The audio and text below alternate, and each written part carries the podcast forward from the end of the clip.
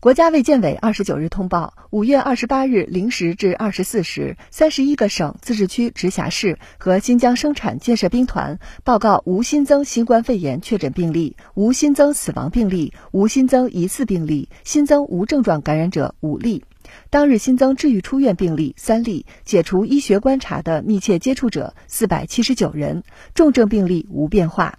境外输入现有确诊病例四十六例，无重症病例；现有疑似病例四例，累计确诊病例一千七百三十四例，累计治愈出院病例一千六百八十八例，无死亡病例。截至五月二十八日二十四时，据三十一个省、自治区、直辖市和新疆生产建设兵团报告，现有确诊病例七十例，其中重症病例四例，累计治愈出院病例七万八千二百九十一例，累计死亡病例四千六百三十四例，累计报告确诊病例八万两千九百九十五例，现有疑似病例五例，累计追踪到密切接触者七十四万四千二百二十八人，尚在医学观察的密切接触。者五千五百九十一人，三十一个省、自治区、直辖市和新疆生产建设兵团报告新增无症状感染者五例，境外输入一例，当日无转为确诊病例，当日解除医学观察九例，无境外输入，尚在医学观察无症状感染者四百零九例，